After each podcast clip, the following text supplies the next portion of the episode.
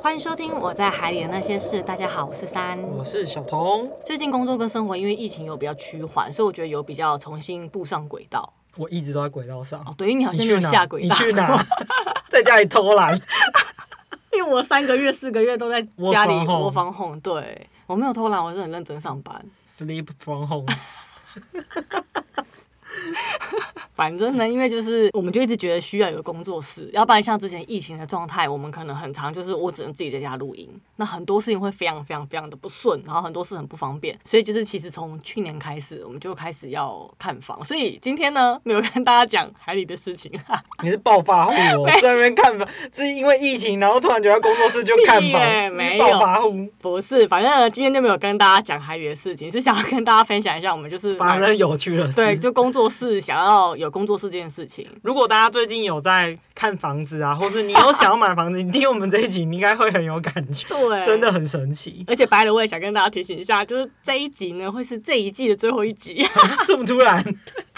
因为就是有了工作室之后反而要停掉，是怎么回事？ 没有啦，因为想就说你是暴发户，不工作，没有然后在那边买房子，不是，是因为想说，就是现在天气也变冷了，然后其实我们很多素材都讲完了，然后其实说真的，前友们很多朋友来跟我聊天或是私讯我，都在跟我尬聊。不，就是重点是他们都比我们还屌，哦，对 他们都想去过怎样你更们去厉害的你去地那么多方，厉害的地方怎样？对，然后一直跟我炫耀他去然了后哪我里就。觉得我们舒惨，我们要去精进一下自己，对，我想说这个人他明明考到 L W 才没多久，哎，感觉他知数比我多了。环游世界呢。就是可能全台湾潜透透，所以我就觉得，哎、因为工作我没有办法一直潜水，然后加上现在天气变冷了，我可能也不太适合继续潜水。这一季可能也做了五十六集，这是第五十六集，嗯，所以我就想说，那还是可以休息一下，让我然们后放一个寒假吧。对，然后到明年再继续开始。哎、会开始吗？会啦有，工作室都买了，不是因为我们还是想要当成这个 podcast 是我们的日记嘛，对所以我们去哪有好玩的事情，我们也是很想要记录下来，就是因为这本来就是我们的日记，以对后我们要听的嘛就。分享给大家。对啊，所以今年日记呢，就是我们买了一间自己的工作室，就这样。也或许中间我们去了哪边好玩的地方，我们会突然开播，也不一定。哦，中间嘛，突就然中间间来突然一觉得，个，哎、我们好像去哪里还有个好玩的地方，就可以立刻跟大家分享。但是就是可能变成说到下一个前期开始前，就是不会说固定每个礼拜发一集了。，对，没错，就是以突袭式的方式来发一集，你然们后 care 吗？没 有。 但我个人其实就想要等明年前季开始了，因为我啊就是觉得工作好忙，就觉得想要赶快把工作都顺顺的做完会比较好。所以呢，今天是要跟大家分享我们买房子的心路历程。嗯，我们一开始是看预售屋，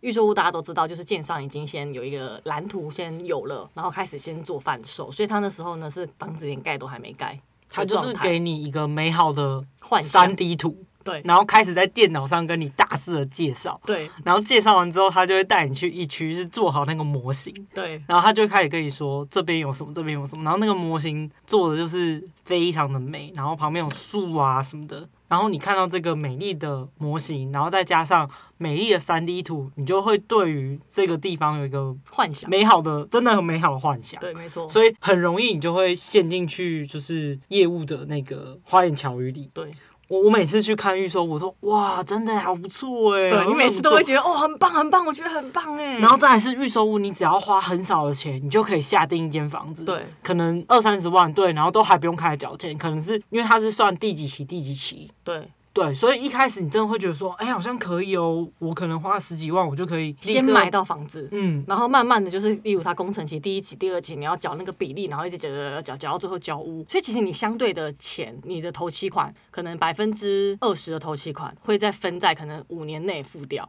那你当然会觉得相对轻松很多，然后后面你再付你的贷款，然后这个的话是我觉得预售屋还不错的地方。可是呢，它就是看不到实际的样子。它有它的风险，就是它在盖的过程中，它有可能跟原先建商给你的蓝图是不一样的。对，那他可能盖到一半，他会说哦，因为工法怎么样怎么样，我们不能实施原本他画出来的图对，他就开始帮你改变。可是你不能拒绝，因为它都是建商决定的。呃或者是他跟你说，嗯、如果你要照原本的盖，啊，安全上会有疑虑，你要那你敢让他干嘛？对对，就很可怕。所以其实这个风险又有点太大，而且我们又很常看到很多，不管是新闻还是论坛上面会分享到，他买了预售屋、交屋之后遇到了非常多可怕的问题。那有时候是甚至是你新房子就在漏水了，就是你真的会傻眼。所以我们后来还是倾向说是比较是以我已经盖好了、我看得到的样子来买，会是最安全的。预售屋我们后来看一看看一看，然后在网络的文爬一爬爬一爬，就觉得如果真的买了，我觉得五年内都是会呈现一直呈现很担心的很状态，焦虑，对，一定会很焦虑。而且后来因为疫情嘛，所以你外籍义工变少。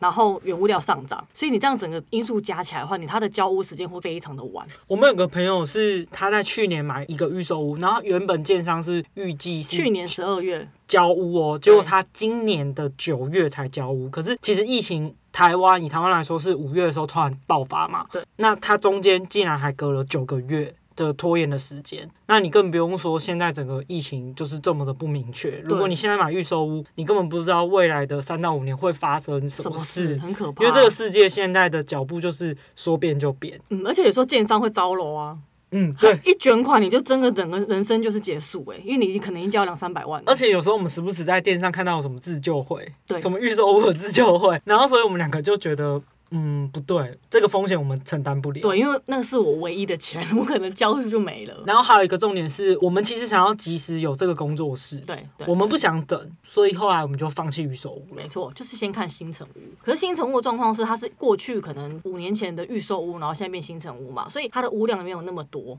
然后很多都是当年都已经卖掉了，甚至说它现在开始价钱疯狂的往上涨，而且那时候我们看的区域其实都是刚好过去流行盖大平数，嗯一次都六十平、八十平、一百平，我们是看一个从化区，对然后从化区它大平数好像会有什么容积奖励，所以导致那个区域的建案都是大平数，在当年五到十年前，因为我们的预算其实不多，对，然后我们只买得起小平数，对，等于那个区域我们要找到小平数，整个总价低的又很少，对，就变成是我一栋大楼里面可能有百分之八十是大平数，百分之二十是小平数。那通常以建筑物的外观来看的话，它一定是把最好的位置都留给大平数。你小平数就是什么？是跨州，都一定是是夹在中间，，对你可能采光不好，或是你格局不好，或是你非常的小，或是你可能有什么什么线什么之类的问题，都会在小平数里面发生，然后单价又非常的高，所以导致这个也不会是我们想要买的，因为我觉得那太贵了。所以后来新城屋也是真的看了蛮久，真的是几乎把我们区域内的新城屋都看过一次之后，就觉得真的都没有适合的。或者是我们看满意的新城屋，可是它附近有险恶设施，对，就是例如说工业区、高压电塔，公庙对或者是基地台，对这些或都是是福地险恶设施，对，所以新城屋后来。我们在看了一两个月之后，我们也发现，哎，新城屋好像也不是这么适合我们，没错。所以我们就开始找中古屋。对，让我们一步一步退，一步步退，越退越后面。对，对，那中古屋的话，其实就是各个地方都有，变成是蛋白区、蛋黄区，它都会有中古屋嘛。那中古屋那时候一开始我们的方式是，我们在网络上先五九一啊，或是各个找房的网站，然后就看，然后就发现哎适合的物件，我们就会联络那个物件的负责人，然后联络他们让我们去看房子。可是这种状况就变成是说，我们可能就看了五个建案觉得不错，然后联络五个人，但这五个人其实因为不知道为什么，就是也没有那么积极的帮我们想要谈成这个房子，或是积极的介绍，我觉得那个感觉差蛮多的，再来是我们两个的状态看起来太像死小孩了，有吗？我觉得有哎、因为现在不是都戴口罩嘛，然后我我们就是穿着都比较休闲。对，很休闲，带我们看房的那些房仲可能就觉得说，我们只是看看，我们没有立即需要。或是我们没有决定权。对例如说，他会问说：“哎，那你爸妈有要来看吗我觉得他是可能觉得我们年纪很小之类的？”，你这样，阿姨我会很高兴。 可是这个还蛮明显，因为很多次了，对很多次最后看到最后，他都会忍不住说，哎、那你父母要来看看嘛？然后我就会想说，呃，可是是我自己付钱，我父母没有要付钱，他干嘛要来看？他就算要看，也是我决定之后帮我看看风水什么的，有没有什么长辈的建议什么之类的而已。就是我就会说，哎，不用啊，我自己就可以决定。就他会觉得说我不能决定，我觉得房仲大部分都会对于就是稍微年长一点的长辈，或者是夫妻带一个小孩的，他会觉得你可能有立即性的需求。就比较用心推荐或用心帮你找。对，因为如果例如说你单身或者是比较年轻，他就会觉得你可能只是想要找一个房子，可是你没有立即性需求，所以可以慢慢看，慢慢选。那对于房仲来说，你这种慢吞吞的方式，他赚不到钱。对，他就觉得说你只是慢慢来看看而已，并没有立刻要买，那他就是要赚你的钱嘛，所以他宁愿把精力花在别人身上。对，但我们不是，其实我们一直都非常强调我们很积极。我对觉得你没有跟这个房仲下过斡旋，他根本不知道你是真的要。对，总之呢，就是我们自己找房子，然后联络房仲这件事情，就是后来觉得不行，所以我们就换了方式，就是例如说，我们觉得 A 区的建案都非常的好，那我们就会直接选 A 区旁边的那个中介店。就例如说某某房屋的什么店，然后我们就直接进去里面问，同时呢，我们就留了我们的资料，告诉他我们的需求，请他们来推荐我们案子，所以通常会加赖啦。一开始其实我觉得我们真的是涉世未深，在找房子这一块，我总是觉得我可以在网络上找到我想要的东西，对我想要的房子，我想要的物件。他们都说房子是物件，这样，因为以前学生时代我们也租屋过嘛，都是在五九一或是一些租屋网站上面可以看到。对，然后就其实直接联络对屋主就直接租了啊。对，所以其实当时在我还在找房的时候，我一直觉得怎么可能在网络上看不到？不就都在网络上吗？我跟你讲，这个水深到不行。房子这件事，买卖这件事情，水深到真的比什么马什么挖沟海沟，五十米以上我跟，你讲，一千米以上，真的很深，这水真的很深，它太多很玄妙的事情。因为算是后来真的我已经走投无路了，因为网络上我看来看去就是那些，然后甚至同一个物件，不同的房仲业者去登录同一个物件。对，可能那有十几个 Po 文都是同一个物件。那你看来看去，其实都是那几个房子在网络上流动，然后对都是很烂的东西，对你，就会知道，那其实市面上真的有在买卖的那些，根本没有被抛上网。没错因为，等于那些是比较多人喜欢的物件，很快就被买走，它根本不需要 PO 上网。所以网络上的百分之九十，哎，八十到九十都是错 周，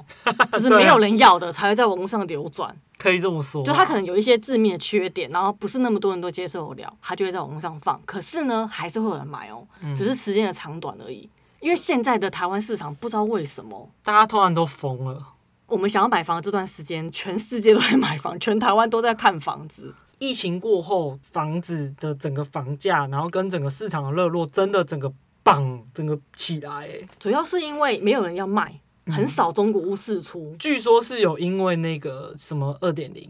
你说七税月的那个，嗯对对，就是导致说很多屋主不想要把房子出来做卖屋的动作，因为会要多缴税，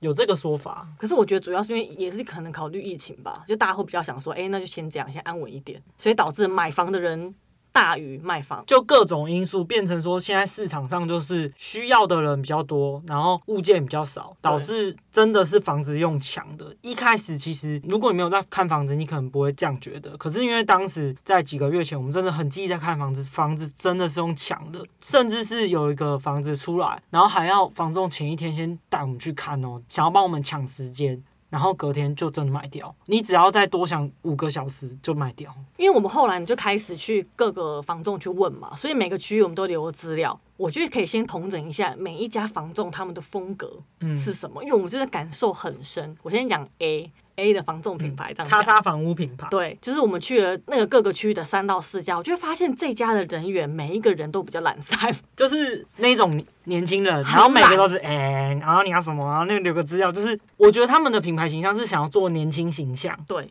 他们的教育训练可能没有那么的完善，所以变成是说他们人比较年轻，可是他们并没有好好服务客户。就包含有一次我们就是进去一家店，可能已经下午两三点了，我们一进去，他们连电脑都还没有开，而且也打不开。然后再一次来接待的房仲也是答非所问，然后推案也不积极，然后所有的案子都是小童看过或是我们都知道的案子，甚至他跟我说，还是你要看什么什么地方，我就说不要，你是不是要推荐我什么什么什么？他就说哦对都是网络上那些串州的。对，然后我已经跟他说，例如说我们不想要楼中楼，然后我们不想要暗厅。就是采光不好的客厅，我们不想暗厅，然后他就一直拿是暗厅啊，是楼中楼的物件给你看，想说，哎、听不懂中文吗？我刚才不是跟你说我不要楼中楼吗？对，就是会变成会你在沟通这件事情，你会觉得浪费时间。然后甚至我们去那个叉叉品牌的时候，那个房仲还在玩手游，然后还是山就是发声说，哎、不好意思，我们想要看房，然后他才赶快站起来。对，对，超夸张。他们觉得就是都是小朋友啊，就是年轻人一定是二十五六岁那对种，我不是说二十五六岁那种不好，而是说可能训练上面没有那么的完善，就让他们会比较松散一点，而且他们的经验可能相对的也比较少。因为比较年轻嗯嘛。对，所以有时候你在问他问题的时候，甚至有时候你比他还懂。我记得有一次刚开始我们去看房的时候，然后 A 品牌的这位小哥好了。防重人员，房东人员小对哥，他一开始就是先跟我们推了一个 A 物件，他就说：“哦，你不要看这 A 物件怎样哦，你看它因为离那边的那个栋距比较近，大概有十米，所以它的房价会比较低。”然后后来他给我们看了 B 物件，就是突然房价很高。他就说：“因为你看这个栋距有十米，还蛮宽的。”他说：“哎、a 栋距因为有十米，所以所以价钱比较近低对，然后这个 B 栋距因为有十米，所以价钱比较高，因为栋距比较高。想说，哎、我我是我刚才听错了吗？就是你会觉得，哎、到底是话术，对就都是话术。他跟你讲的房价高或低，他说的原因都是话术。因为他想要卖这个东西，他就把别的东西说不好，然后对他现在想要卖 B 产品，他就觉得 B 产品好，是因为它有十米哦，对它可是东具都有是10米哦对，都是十米哦，可是 A 栋具就不好哦，因为那不是他要卖的。就会觉得、哎诶怎么会这样？ 那另外一家 B 品牌，这家我觉得跟 A 差很多的是，它的企业文化很明显是相对的很积极，你走进去店里，你会发现他整个他们的房仲人员，他很重视他们形象，对，他们在介绍过程，他都会说：“哎、我们家怎么样？都是因为我们一定是替客户着想。”他一直会宣传他们整个品牌的中心理念。对，而且他会告诉你说，例如说我叉叉品牌一定会，例如说你的呃漏水，它会保护你几年，然后你什么东西可以几年，所以变成是说，如果你就算买到房子，你遇到状况，我叉叉品牌还是为你服务。但说真的，其实这个保固几年，其实每一家房仲业者都差不多。对可是 B 品牌在跟你介绍的时候，你就会觉得他讲的会好像说：“哦，他好像比别人多，比别人好。而且会比别人在更积极的保护你的权益。”对有你那不种感用觉担。心，你跟我买就对了那种没感错，觉。就他会一直努力的了解我们的需求，我觉得也真的是，因为我们在每一家不同的店里面的 B 品牌的业务，每一个都差不多，就是很积极，然后很有想法，他会说服你，可是他会知道你的状况或是你喜欢不喜欢，他会告诉你优点跟缺点，让你去做选择。然后 B 品牌的房仲普遍是，例如他推了一个物件，你跟他说这个的缺点，他不会去一直要说服你说，可是他有十米的动距，他会说，嗯，对，的确是蛮近，你说的是对的说的对，对那我再帮你找别的，对，或是说，可是这个虽然有这个缺点，但是它另外一个优点，我觉得可能可以跟这个缺点相互抵消。那问我们有没有考虑这件事情？因为他会去说服你说你的预算就在那，对那你必须要舍弃一点东西，你才有办法买到你想要的东西，因为预算不多，所以你必须舍弃掉一些你坚持的东西，对或许它会有一个顺序，你可能一二三我一定要，可是第四跟第五可能可以不要也没关系。举例来说，好，我一定要平面车位。对，但是如果你的房子都是你要的，采光好啊，格局好，可是它是机械车位，你要不要？要啊，因为我舍弃掉一些东西嘛。对然后因所以为我也的可以预算接不受多，对，那像我是因为我一定要进捷运，它如果就算它的屋况再好，一切都很完美，但它是离捷运要可能两公里，那我还是不行。所以这个是我不能退让的点，就是用这个方式来评估你的需求是什么。然后 B 房仲会去听我们的想法，对对而不是像 A 房仲一直去说服你说这个好，这个好，你要放弃，甚至 A 房仲甚至对我们呛下说你们这样买不到啦。对，因为当时其实我们找 A 房仲也才看房两个月，找不到，我们的确已经蛮沮丧。然后他又这样子说，我们真的觉得很受打击。而且我觉得我们的条件也不是说非常非常非常的刁坚钻持或是刁钻，而是其实大家都会想要这样。嗯对，所以我觉得还好。那像 B 房仲他们的好处是，他们的所有的店是连在一起的。例如说我，我跟呃我在好随便讲，在新北市林口区看好了。林口区的店，它可以介绍我板桥区或是综合区的房子，因为他们是连在一起的，所以只要说你告诉他说我的区域想要是可能有某五个区域，嗯他这五个区域他都可以推荐给你，所以这个我觉得还不错，是你就可以不用跑那么多地方，应他们该是说联合一起的。你例如说你在林口，你找到一个跟你很有缘的房仲，你也很喜欢这个房仲，那你可以请这个房仲帮你找板桥区的房子对，你不用特地再跑去板桥。对，那如果说林口区的这个房仲够积极，他一定可以帮你找到你想要的东西。对他们就是一个集体卖房的策略。这个策略我觉得蛮有效，是说，例如说，他们拿到一个房子，刚刚 是你肚子在叫吗？ 怎么会这样？你们有听到吗，听众们？不是，我刚才吃很饱，他在叫什么意思的、啊？在小话 吧，我也去去去！是傻眼，想说你讲什么话、啊，肚子。 我不知道，不语在说话，对，哎、他很有自己的那个，对，我也是傻傻眼。眼。对， 总之呢，他们就是有刚刚讲到哪？集体战略，对，集体战略就是，例如说，他某一个店拿到了一个房子，他可以卖，他就会那个店先卖，然后隔天之后，所有的叉叉 B 品牌的房屋都可以一起卖。也就是说，他会约一天，所有各个分店的房仲会带他们的客户在那一天集中去看房子。例如说，从九点开始看到下午两点，那这个时间当中可能有二十组人去看。然后呢，他们就会说服这二十组人，然后二十组人就开始，例如说，总共有五组人下斡旋，嗯，他们就把十万块拿出来，然后下斡旋，然后就会在这个防重体系当中，他们就会选出这五组人哪一个斡旋是最高的。这个最高的人有权跟屋主来谈价钱，直接做买卖。就很像在标案。对你底价高的可以得标，没错，可是他的状况是说，因为在蛋黄区，所以他的物件是真的不错，他就可以用这个策略。当时就会变大家都一起，但他有一个重点，他会说他都不会让别人知道你出多少钱。例如说五个人下了斡旋，然后不会说，例如说有人下，我假设好一千二，然后有人下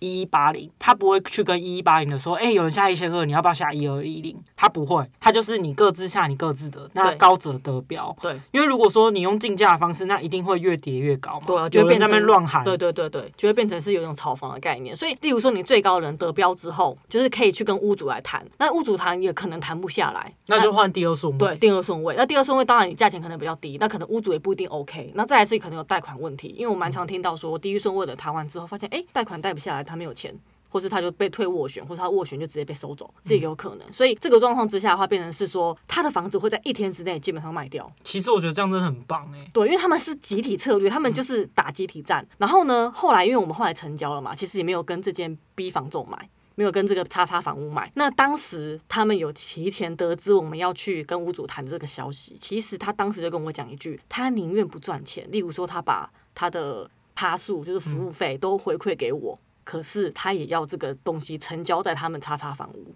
代表他们其实重视品牌形象跟品牌业绩大过于赚钱这件事情。就他要显现说他们很会成交啦。对，就是他们的品牌目的就告诉你我最会成交，嗯，所以他不管在买方跟卖方，他的品牌的价值都会建立的非常好，他就可以把它整个都做起来。所以我觉得这种品牌策略面在防重这一块，他是真的做的很好。其实我蛮喜欢 B 品牌的，我也是，就是蛮可惜，是因为我们还是秉持着，就是当时我们跟谁看房，我们就跟那个房仲嘛。因为其实当时 B 房仲知道我们跟讲 C 房仲好了，对去看我们后来买到的物件，B 房仲当时一直想要抢，把我们抢过去说他也可以帮我们成交。对。然后我就跟他讲，我也是蛮直接的跟他说，我就说，因为我本来就跟这家约了。那如果说我现在就是因为你可以跟我比较低的价钱，所以我跟你走，我觉得有点违反了所谓做业务的道义，嗯，就是行规，你有行规的概念，就是变成是你很明显是在抢别人的客户嘛。对啊，那我觉得我的立场是说，今天这个房仲他没有办法帮我谈下来，我来找你，你可以帮我谈，那就看实力。可今天如果我找这个 C 房仲是可以帮我谈下来的，那我还是会以他为主，嗯就算他最后谈的贵了十万块、二十万块，可是这没有办法，因为我就是找他谈的，而且也是他约到屋主来跟我们见面。那我也不会说让你去把他抢走，因为这样也也是愧对 C 房仲。对啊，因为他当时 B 房仲甚至说你，那你跟 C 房仲去看，那你下斡旋来跟我下，对我就觉得这样太违反那个道德了啦。对，就是我觉得有点过分。虽然说常常有人会说管他了，价钱低就好，可是我们两个就过不去。 不对，因为我的性质也还蛮常会有人来跟我抢业绩。那抢业绩被抢了，一定很不爽啊！因为你都做那么多努力了，所以我就觉得这个就是一个你出社会久了，你就会想说好，大家都互相嘛，你帮帮我，我也帮帮你的一种概念。但说真的，如果有机会，就是再买第二间房子，我会先去请 B 房仲帮忙，对，因为他真的是蛮厉害的。他们就会让我觉得说不会去坑杀买家的消费者。对虽然当然他们当然内心当然是一定是希望能卖高吧，因为钱会你比较多嘛对你总价越高，他的 bonus 越多啊。对啊，但是我就会觉得他会做功课，他会拿数据给你看，说你用多少成交，你没有买贵什么的，嗯就是他是用数据去解释，而不是在那边在那边跟你喊说动喊距价十米跟二十米的差异不会这样子。对，那再来就是我觉得这两家品牌的业务的年龄都差不多，嗯所以很明显是企业文化的教育方式有落差。嗯，所以 B 房仲会这么成功，我觉得也不是没有原因的，但其实 A 房仲也很会卖啊、而且品牌也很大。对，就是我们遇到的都是一些，还是因为我们真的是感觉没有要认真买的，也是有可能啊、因为其实 B 房仲的某一个房仲，当时也是我们下了斡旋之后，他突然变超积极，对，就是他发现我们真的要买，所以他就变得很积极，一直推。直推一开始直推 B 房东其实就没有对我们爱理不理，因为其实大部分的房东对我们都是有点爱理不理，不会很积极在推案。可是 B 房东都是一直是有案子就会跟我们讲一下，说他接了什么，对你们要不要参考对，就算或许嗯钱可能没有到，可是只要规格或是样子符合我们的需求了？对需求，对，就会推给我们他看。会推看看啦、那对如果你不要也没关系，他对就会再找。对对，但 A 房东就是有一点觉得我们好像很古摸，因为我们的条件他一直觉得我们买不到嘛，对就很古摸，所以他后来也爱理不理的，就是一直跟我们岔走啊。嗯，对，所以就是后来这件事，就是我们后来就还是选择跟 B 品牌的房仲联络。那另外就是 C，C 是我觉得是可以盖刮任何小品牌的房仲。那我觉得这个房仲他们每一个牌子就是比较小，那他们就会有个人特色，因为蛮多都是个人房仲，他们都是做蛮久的，所以其实他们也算是有口碑，而且也是了解当地社区。因为 C 吧 C 的就是统称其他所有小品牌，其实好像都是 A B 去延伸的对一对些对小品牌。对，就是可能在 A 跟 B 当过店长，然后后来再自己出来做的对这一种，那他们当然相对有经验，也也了解这个社区的状态，可是他们的案量就会相对少很多。嗯对，这个没办法，因为毕竟有时候你在卖房的时候，你下意识还是会找一些大品牌的房仲来帮你卖嘛，所以这就没有办法。但是我们也因为这样认识了蛮多，我觉得是蛮认真而且很有为的一些房仲。只是我现在因为我们有过这个经验，我真的觉得房仲业不好做、欸、因为你想想看，我们其实前前后后跟了有十几位的房仲业者做接洽，然后其中也大家也蛮努力的哦、对啊可是最后只有一个人可以拿到我们的服务费。对，所以其实很辛苦。对，所以其实不是说谁不好谁怎么样，就是个人有个人特色，可是最后得标者只有一人。所以虽然说房仲费、服务费一趴真的很贵，可是他们也真的很辛苦了。没错，而且你想想看，你挑房仲要怎么挑？我觉得重点是跟你个人有没有合得来。你有没有觉得接到他电话很烦，或者看到他简讯很烦，那就是真的不适合。然后再来是他给的案子有没有符合你需求，还是他都拿一些跨州来说服你说要买这些跨州？对。很多都很爱单方面的说哦这也有够好啊什么什么的，我已经跟他说不要了，但他还是要去说服我，我就觉得我在浪费时间跟你讲话。因为他没有在听我们的需求，他只把他要推的东西先推给你。对他根本不管你要什么，所以就会一直说哦，我们这样子你会买不到啊，你预算很少，你怎样你怎样啊，我就觉得够了，就会不想要再跟这个人联络，或是觉得他不专业。例如说。有一位房仲，他当时推了一个案件给我，然后他推给我之后，我一看到这个，我就说，诶，这个已经卖掉了。然后他还说， 真的假的？他卖多少？我就说，哦，我卖多少钱？他才知道，他是透过我怎样来打探消息嘛？就反而我比他还了解这而个市且场。他当时有一次还约我们去看某间房子，然后隔天，例如说约早上十点，然后他九点打来说：“哎、我刚才跟屋主确认，好像昨天卖掉了。”然后我想说，那你昨天约我们去看的时候，你昨天怎么没有跟屋主确认一下？对你还约我们去看。我觉得每一次房仲约我们去看房，我们都是充满期待，因对为你会去，就代表你对于他给你的书面资料你是满意的，对，你就会充满期待去看。可是，然后他又跟你说卖掉，想说啊，现在是在耍我们哦、因为有些市场状况是变化非常快，所以反而是像我们这种很积极的买方，会比房仲更先知道哪间房子卖掉，甚至连它多少钱我都会知道。而且因为我就是属于那种侦探式跟地毯式搜索的那个，因为我后来整个走火入魔了。小童这种是房仲本人，我每天都在看，不断的刷五九一，然后最新刊登的房源我都知道，对然后甚至什么比房网啊什么，我我每天都看，所以导致哪一个区域有什么建案，我要找那个区域有什么事出的，我真的全部都知道如果你有 PO 上网，我一定会知道。而且有个很神奇的是，当时某个 B 房仲的某一位小姐，她贴给我的讯息没有那么明确，可能是只是说哦，在某一个区域，然后有在几楼，总高几层楼，平数是多少，然后问我们需求什么什么的。我贴给小龙看，他就说是不是叉叉叉？那个房东很奇怪，因为他就很爱搞神秘，对，因为就不他跟想你要讲建案，他想要调你先去看，或许看了你有不同嗯对想法，对所以他就只给你一些局部的局部数据，那但是他其实没有给你实际，结果后来实际出来是他在一个高架旁边，对，但他不会先告诉你。重点是我把这个资讯跟小童讲，他就说是不是叉叉叉？是啥啥啥建案。，对我立刻就贴给那房仲看，他就说他怎么知道？真的小童就是房仲本人。我后来真的走火入魔，因 为我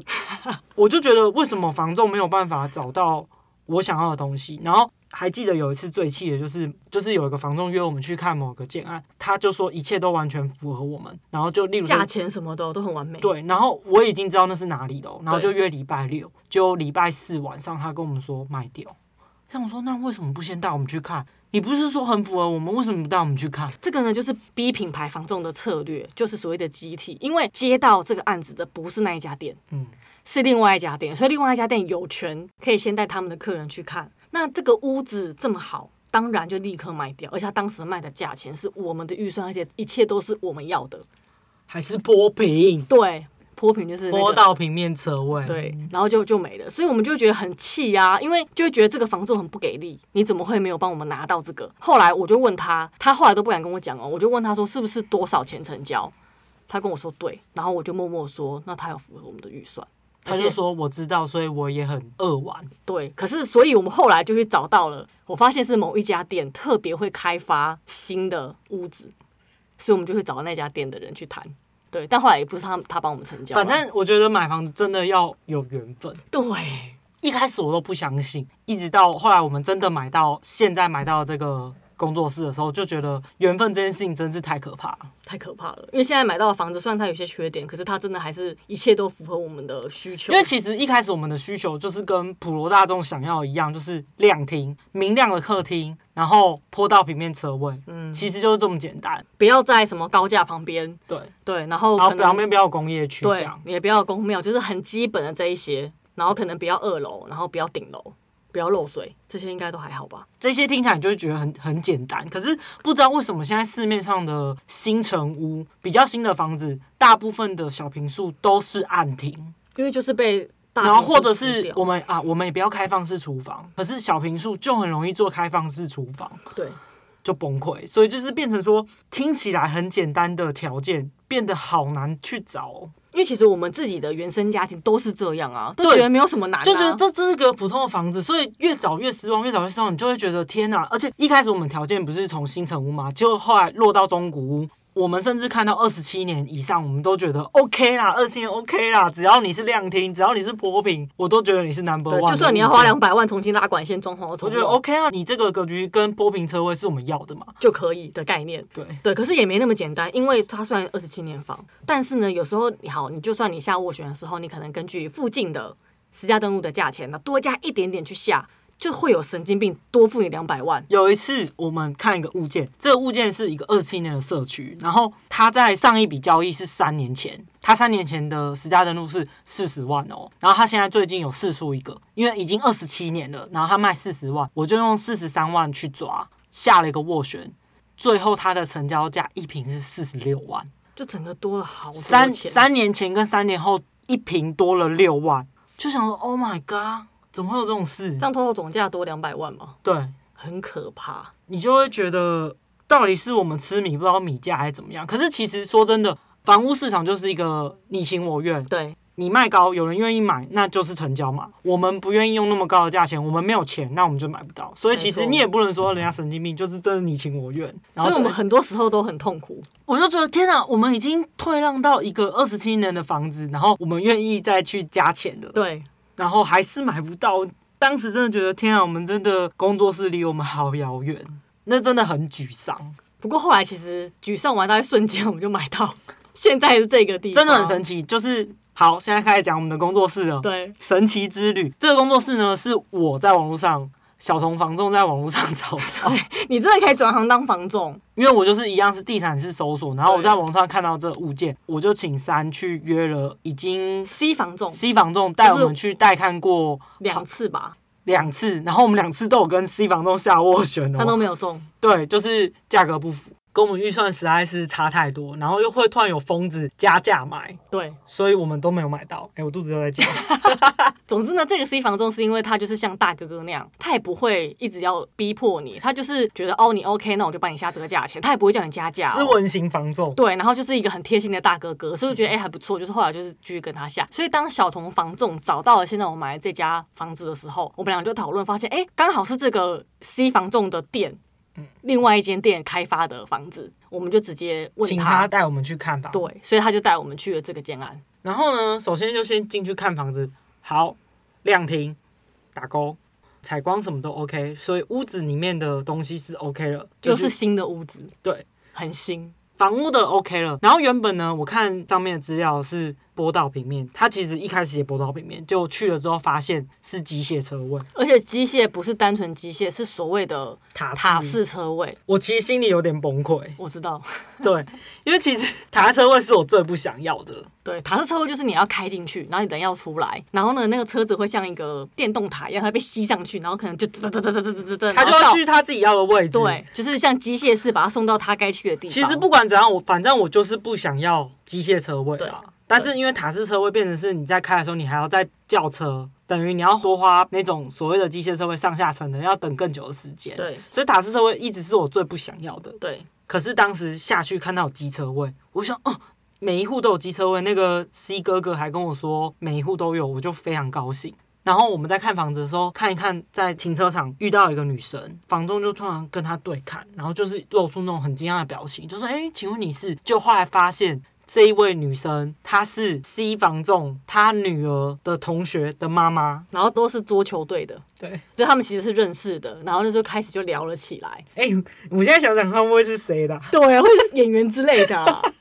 对对，有没有可能？其实是谁好的演员在呢？对啊，因为 C 房仲很特别，是我们第二间下的斡旋是跟他嘛。然后那时候呢，那个社区，是他住的地对方。，他就跟我说，哦，那如果买成功的话，我们就可以成为邻居哦。我想说啊，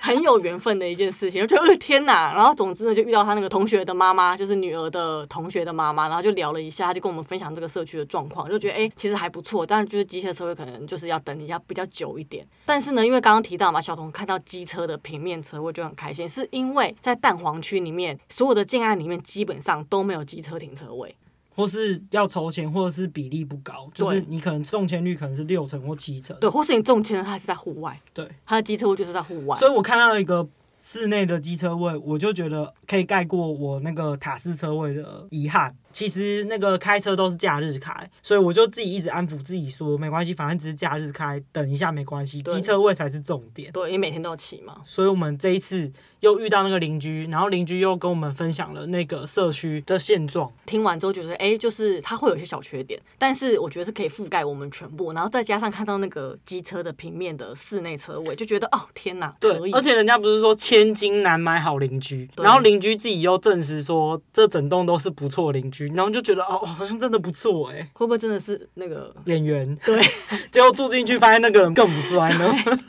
这样真的很尴尬 哦。不过后来那力个哥哥，你在整我们吗？后来那个 C 房仲他其实有给我们。给我看那些他的那些邻居的照片，还有他女儿的照片什么的，就是一个敦亲睦邻的概念。然后刚好 那个不断的用照片去说服我们那是真的。，对，然后再来就是说，刚好那个太太的老公又是管委会的对管委会的员委员，所以他就是就觉得啊，好像有大一肆层跟我关们系。说那边怎么样怎么样。对对对，就还蛮蛮不错的这样子，所以我们后来就决定，因为后来小童你也想了蛮久，对不对？对，也没想很久，想想一个晚上，你那时候考虑的点是什么？塔式车位。所以呢，后来我们就是隔天就决定下斡旋，然后我们就开了一个我们觉得比较可以的价钱，嗯然后出去了，就哎顺利就约到屋主了。是不是开太高？反正呢，总之我们就顺利的成交了。然后反正一切都是在小房间完成。我们对也是第一次去到呃房仲公司的那个所谓的小房间很，好玩呢、对，然后大概谈判了大约一个半小时，然后对就顺利的谈好了，谈到了，然后谈到之后就会有一个代书，然后我们的代书很特别，她是就是一个张雅琴小姐，辣她整个妹气势就是一个雅琴姐，对，他就会推开门她说说，恭喜成交，然后高跟鞋、短裙，然后咔那个咔咔，那个假睫毛真的是两片很扇飞到子不行对，很厉害。然后那个半瓶身吹到不行，对，就是经历了一个半小时的谈判，这中间你都不会看到屋主，是这对恭喜成交，代书才会带着屋主进来这个小对房间，对然后开始就一片和乐，因为其实，在谈判的过程还是会经历杀价啊，或者是要被加价啊，或中是你间会扮黑脸啊，然后甚至讲话会比较态度会比较坚决，这个都是我觉得是自己要去都是一场戏啊。其实你就是对坚定的知道自己要用多少钱去买，那如果对方想要再加，你坚持不要加，哎，那就会恭喜成交。对，就是你要有一个心态是说。这个房子其实没有了也没有关系，你会找到更好的。对所以你不是说我一定要，当你有这个我一定要这个心态出现的时候，你就是个待宰的肥羊，对，被宰到真的是不行的。所以呢，一定就是保持着一个随缘的心态。所以我觉得这个状况之下，反正我们就是顺利的成交了，就很开心。成交之后见到屋主，然后开始在签约的程序嘛，闲然聊后就就看到屋主的户籍地址，超扯。在你家附近，在我家附近，走路三分钟会到。然后我跟屋主是同一个里，对叉叉里，我说哎你是叉叉里，他说对啊，他说那我们是邻居哎，就可能到垃圾遇到过，或是你甚至在楼下遛狗遇到过对，，所以之前在别人说什么买房要缘分，在我们半年前都买不到的时候，我们根本不觉得什么缘分，就自己遇到傻眼，就是从看房子的时候，房仲跟邻居认识，然后再来是屋主住我家附近，都觉得哦天啊，世界很小，对，缘分。所以呢，总结就是现在这个房子有一些我原本设定不是我要的塔式车位，就是还是有一些缺点啊，跟我原本我们开的条件还是有一些不一样。对但是我觉得总结现在已经是最最好好的的选择了。最棒就是我们考虑所有，它就是最棒的一个选择。对，所以我觉得买房子就是觉得可以的，就是买。我觉得不要有犹豫，就跟结婚一样嘛。我觉得要一个冲动，然后就买。而且买完之后想说，哎、哎、刚才发生什么事买了吗？哎、回家想说，嗯，是梦吗？因为这很神奇，是在我们买的前一天，我们在还在烦恼说怎么办，都找不到。对，结果就在那一个晚上，那一个半小时内，我们就买了。对，就一切就像梦一样。对，是很就开在心的就连至今我们在分享这一段，我们都觉得还是不可思议。对，因为其实说真的，你等到买房到真的交屋，其实也会隔蛮多时间。然后呢，你之后还要再装潢、找设计公司，然后到后面就是装潢完成到入住，可能要三个月以上。所以其实现在我们还在就是中间的流程挣扎。我们还在贷款地狱跟装潢地狱中间徘徊。对所一以为开始什么对， 对，所以为什么就 p a d c a s 要停掉？因为一开始半年前是找房地狱，然后那时候就有种不知道到底能不能成。对，但现在我们就是真的要很专心的去把我们的工作室弄好，所以对真的好忙哦。对，就变成是你工作忙，然后你又要处理银行的事情、代书的事情，然后前面屋主的事情，然后呢，你又要再找装潢，然后所有的装潢该做的事、看家具全部都有。好啦，还有一个很可怕的原因啊，对就是没有钱去潜水了。哎、我真的没有钱，我户头是真的没有钱。 对啊我给小童看，他还说：“哇，你也太穷了吧！”我说：“我我真的很穷。” 而且小童，你是不是就是后来一买到房子之后，你就失去所有重心？对，因为我原本是房仲的角色，三原本就是一直在秘书角色就联系，对然后我是房仲角色，后来已经找到之后，我现在人生就整个重心失去，因为以前大部分我用手机的时间，我都是一直在找房。对他现在就是用手机也不想用，因为没事做。因为上次有一次我们在咖啡厅，然后三就在看装潢，因为装潢的事我也不懂，我就看着前方在发呆，然后他就说你在干嘛？我就说好无聊哦。超白目的哎、不是因为我真的太忙，变成是我要用贷款，所有的事情联系都是我，然后我要问每一家装潢，然后它的风格什么，然后找所有的素材，然后跟我跟你讲，我甚至我们去丈量之后，我用 PowerPoint。把平面图画出来，所有的设计师都傻眼，你说哇，你这也太专业了吧！我也傻眼，我想我也我也太专业了吧！对，我真的也佩服我自己，就是嗯变成是好，我私人的事情很忙，然后例如说，我就算工作到非常晚，我还是要写 podcast 的脚本，我还是要剪音档，我还是要上传，我还是要做图档，超级忙。小童什么都不用做，因为他的任务已经结束嗯对了。啊，所以现在所有事情都在我身上，我真的是哦天 哪！而且年底了，又工作又很忙，然后我就是很长，就半夜三四点、两三点才睡觉，隔天九点要开会，所以大家请原谅我，就是停止 podcast 这件事，